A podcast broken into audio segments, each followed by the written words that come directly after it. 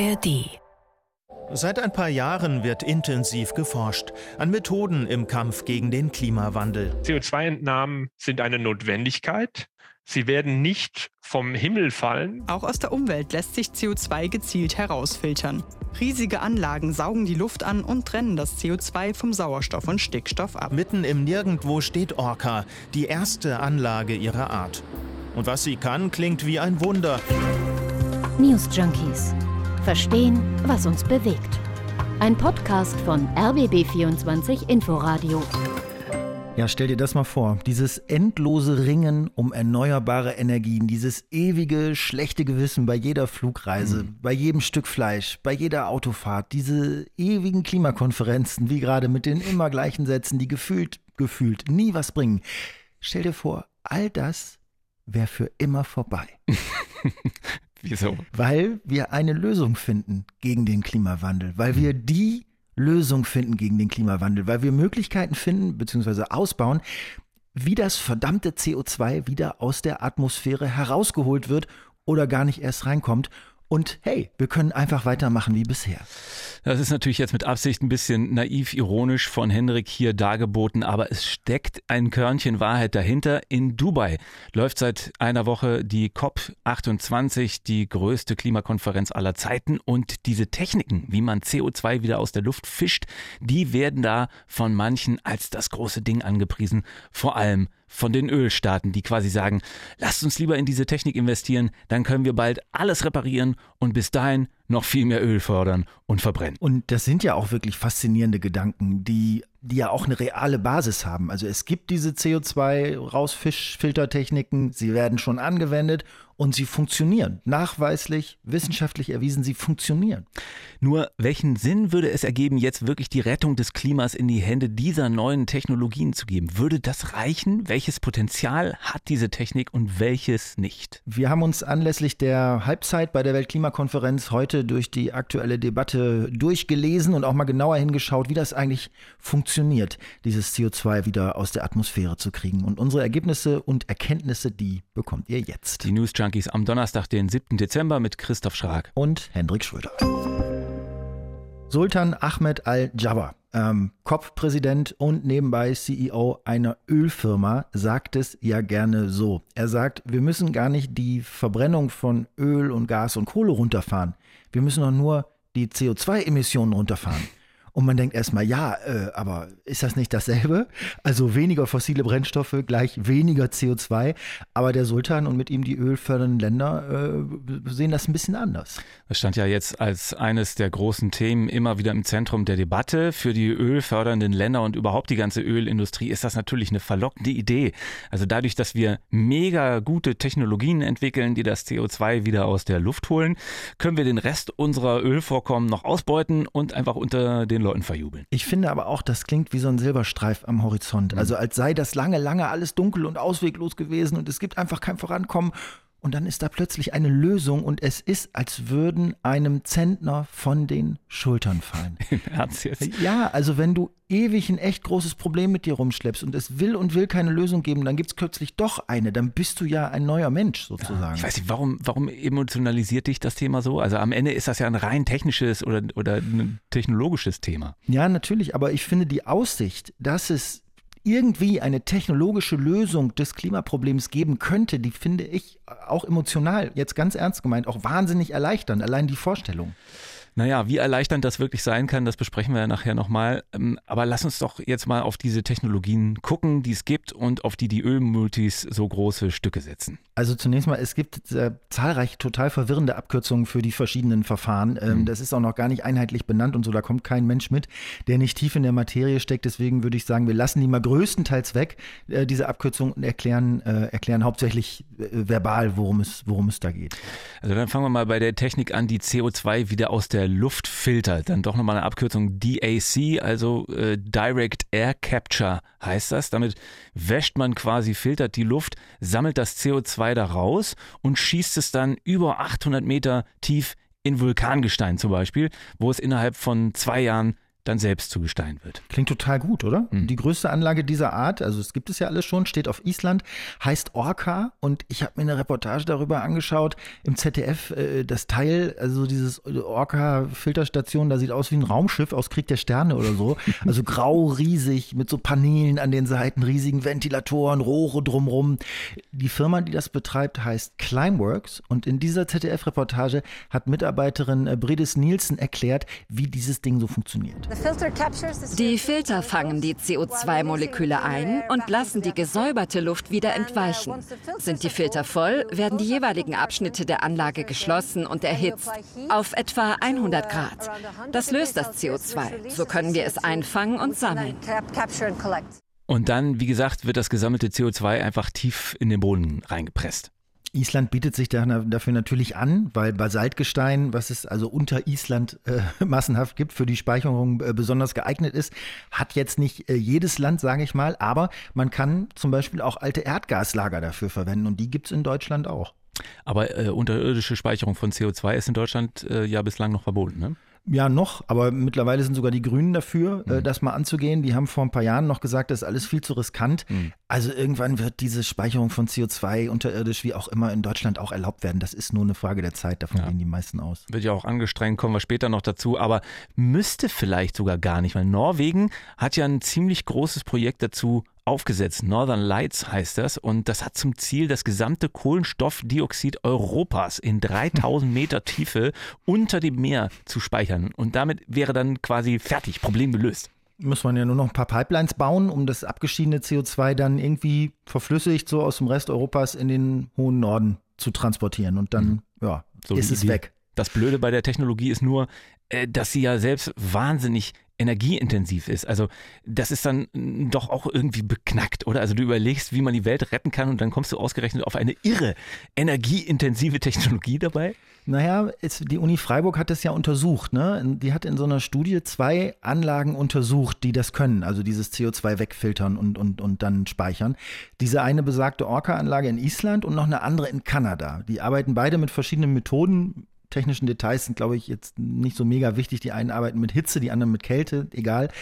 Jedenfalls haben diese Forscherinnen und Forscher aus Freiburg sich diese beiden Anlagen komplett angeschaut, über auch einen ganzen Lebenszyklus ähm, und sind zu dem Schluss gekommen, dass die beide deutlich weniger CO2 ausstoßen äh, in der Relation, als sie filtern können.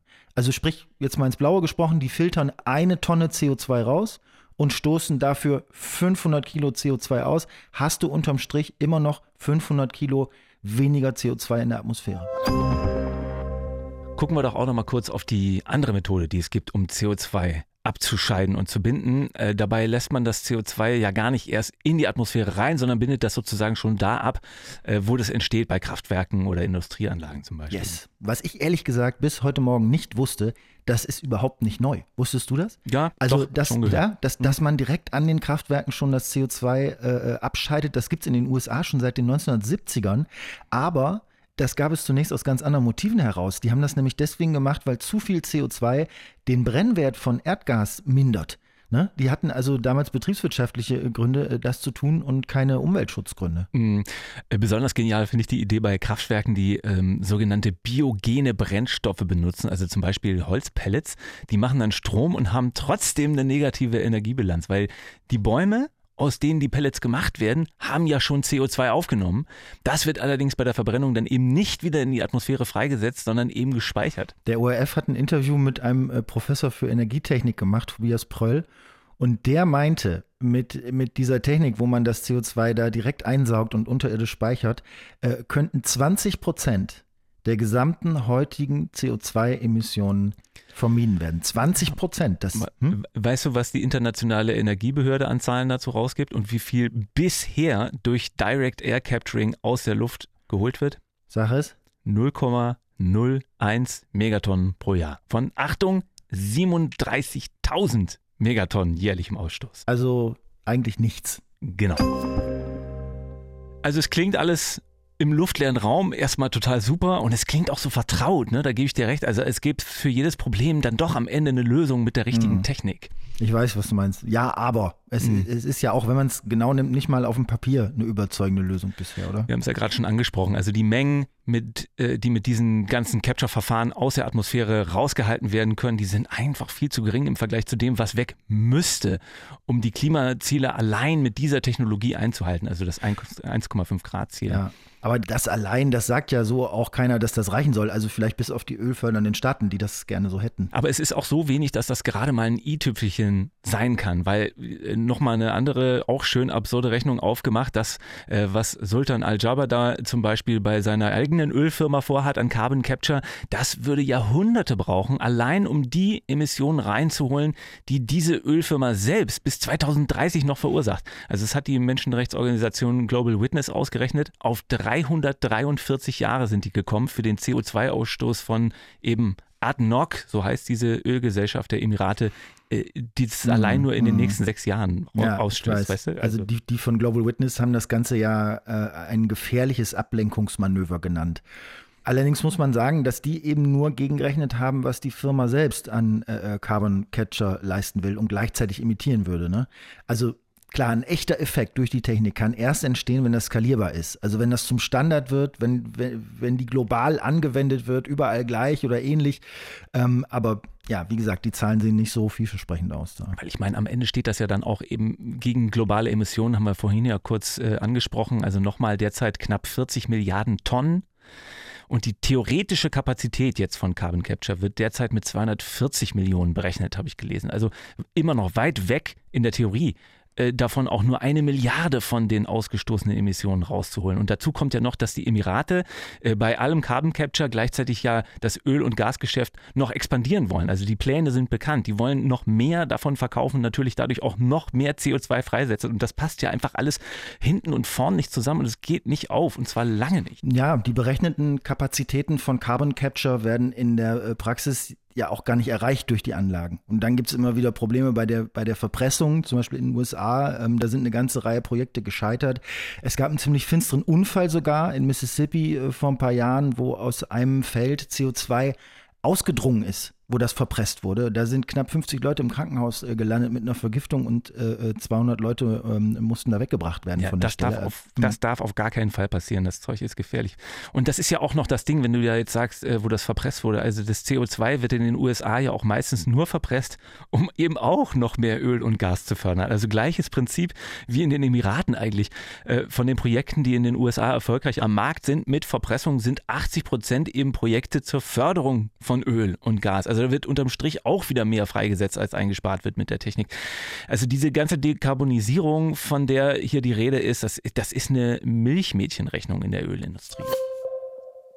Man muss aber trotz allem sagen, es wird so ganz ohne das CO2 wieder aus der Atmosphäre zu fischen nicht gehen. Also die EU sagt es auch so, die sagen, es gibt einfach Emissionen, die bislang zumindest und auf absehbare Zeit unvermeidbar sind. In der Bauwirtschaft zum Beispiel, ne, also mach mal Baustoffe und so äh, ganz ohne CO2, das geht gar nicht. Müllverbrennung und um die Klimaziele zu erreichen, muss eben dieses unvermeidbare CO2 abgeschieden und dann ja entweder wieder benutzt werden oder eigentlich noch besser eben eingelagert werden. Also Norwegen macht das ja wie gesagt auch schon echt lange mit dem Einlagern von CO2. Die verpressen da eine Million Tonnen jährlich. Das, das ist schon nicht wenig und die haben ja auch diese Pläne angekündigt, aber es müssten wohl nach einer Rechnung bis 2050 an die 1000 Gigatonnen werden. Also sprich Norwegen mal 1000 mal 1000.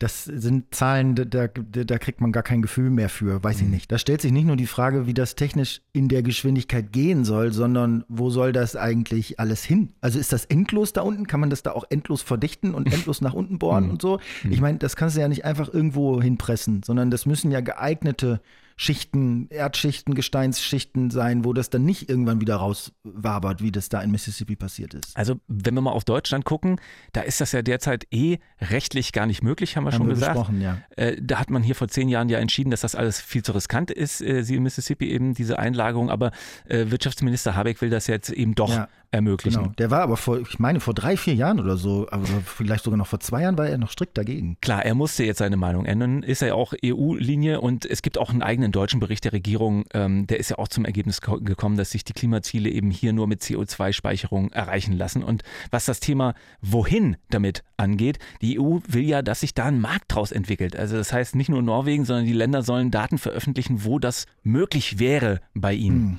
Das Geschacher kann man sich jetzt schon vorstellen. ja, in Norddeutschland soll es ja gehen, da wird gesucht. Nur auch wenn du geeignete Orte findest, dann gibt es wieder ein Problem. Äh, hier, dazu mal Professor Andreas Henk von der TU Darmstadt, der solche Orte prüft, der sagt Folgendes dazu. Wenn es um eine nachhaltige Nutzung des Untergrundes geht und wir würden jetzt tatsächlich in der Lage sein, in größerem Umfang CO2 zu speichern, dann sind aber doch weite Regionen eben für andere Arten der Nutzung eben ausgeschlossen. Also Stichwort Geothermie, Wasserstoffspeicherung Veränderung. Also sprich auch da wieder, du hast nur einmal den Boden und du musst auch da wieder abwägen, was ist denn jetzt hier sinnvoller, was brauchen wir mehr? Na, wir brauchen alles. Wir brauchen massive CO2-Einsparungen, viel mehr erneuerbare Energie, aber eben auch CO2-Lager und auch die Techniken, um das CO2 aus der Luft zu holen. Beispiel Island. Also wenn wir dieses 1,5 Grad Ziel irgendwie halten wollen. Ähm, und jetzt mal nur für Deutschland gerechnet, diese, diese unvermeidbaren Emissionen, die werden hier so auf 60 Millionen Tonnen im Jahr geschätzt. Die größte Anlage zum Rausfiltern derzeit steht in den USA, schafft eine Million Tonnen im Jahr. Also das heißt, wir bräuchten jetzt mal ohne direktes Abfangen der Emissionen schon, wo sie entstehen, wir bräuchten 60 von solchen Anlagen. Ja, aber die brauchen natürlich auch Energie. Wir haben das vorhin gehabt. Also je mehr du davon brauchst, desto mehr Energie musst du da wieder aus Erneuerbaren im besten Fall natürlich wieder reinstecken, um rauszuholen, was sich an Emissionen nicht vermeiden lässt. Also das geht, also in einem ja. Rechenmodell mag das alles gehen. Ja. Aber in, das, ist, das sind ja unfassbare Projekte. Wie sollen die umgesetzt werden? Und das gehört ja auch dazu. Carbon Capture ist, äh, ist auf dem Papier auch schon echt teuer. Ne? Also teurer als einfach die Emissionen zu vermeiden dieses Einfangen, der Transport, das Lagern, das kostet alles nicht nur Energie, sondern dann eben ja auch noch Geld. Also es ist teuer, es ist aufwendig und es kann nur was Zusätzliches sein. Das sagen sogar eben die Leute, die diese Technologie mit erfunden haben. Also das ZDF, hast du ja vorhin schon zitiert, das hat vor einer Weile eben diese Anlage in Island besucht und darüber berichtet, ähm, die da CO2 aus der Luft saugt. Und einer der Mitarbeiter, der hat da ganz klar die Grenzen gezogen. Man darf diese Technologie nicht als Ausrede für Business as usual verwenden. Das kann immer nur etwas Zusätzliches sein zu unseren Bemühungen, den Treibhausgasausstoß zu reduzieren, die Abhängigkeit von fossilen Energien abzubauen, hin zu grüneren Quellen. Wir müssen alle diese Dinge tun. Es wäre so schön gewesen, oder?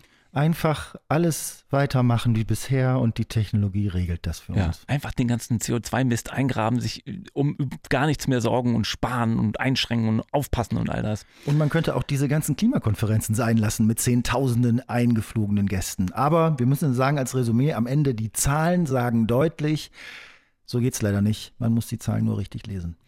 Apropos lesen, wir haben Buchtipps für euch und zwar jede Woche donnerstags im Bücherpodcast Orte und Worte, weil Lesen ja eigentlich überall geht, ist in diesem Podcast nicht nur das Wort, sondern auch der Ort entscheidend. Das heißt, der Podcast, der nimmt euch äh, an immer neue Orte mit und zeigt euch auch neue Geschichten und Bücher und deren Autorinnen und Autoren, Orte und Worte. Und unter anderem gibt es auch Buchtipps plus Inhaltsangabe in unter einer Minute.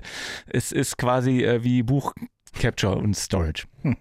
Orte und Worte findet ihr unter anderem in der ARD Audiothek. Und da gibt es morgen auch die nächste Folge News Junkies mit uns, mit Hendrik Schröder. Und Christoph Schrag. Tschüss.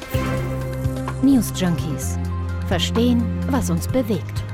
Ein Podcast von RBB24 Inforadio. Wir lieben das Warum.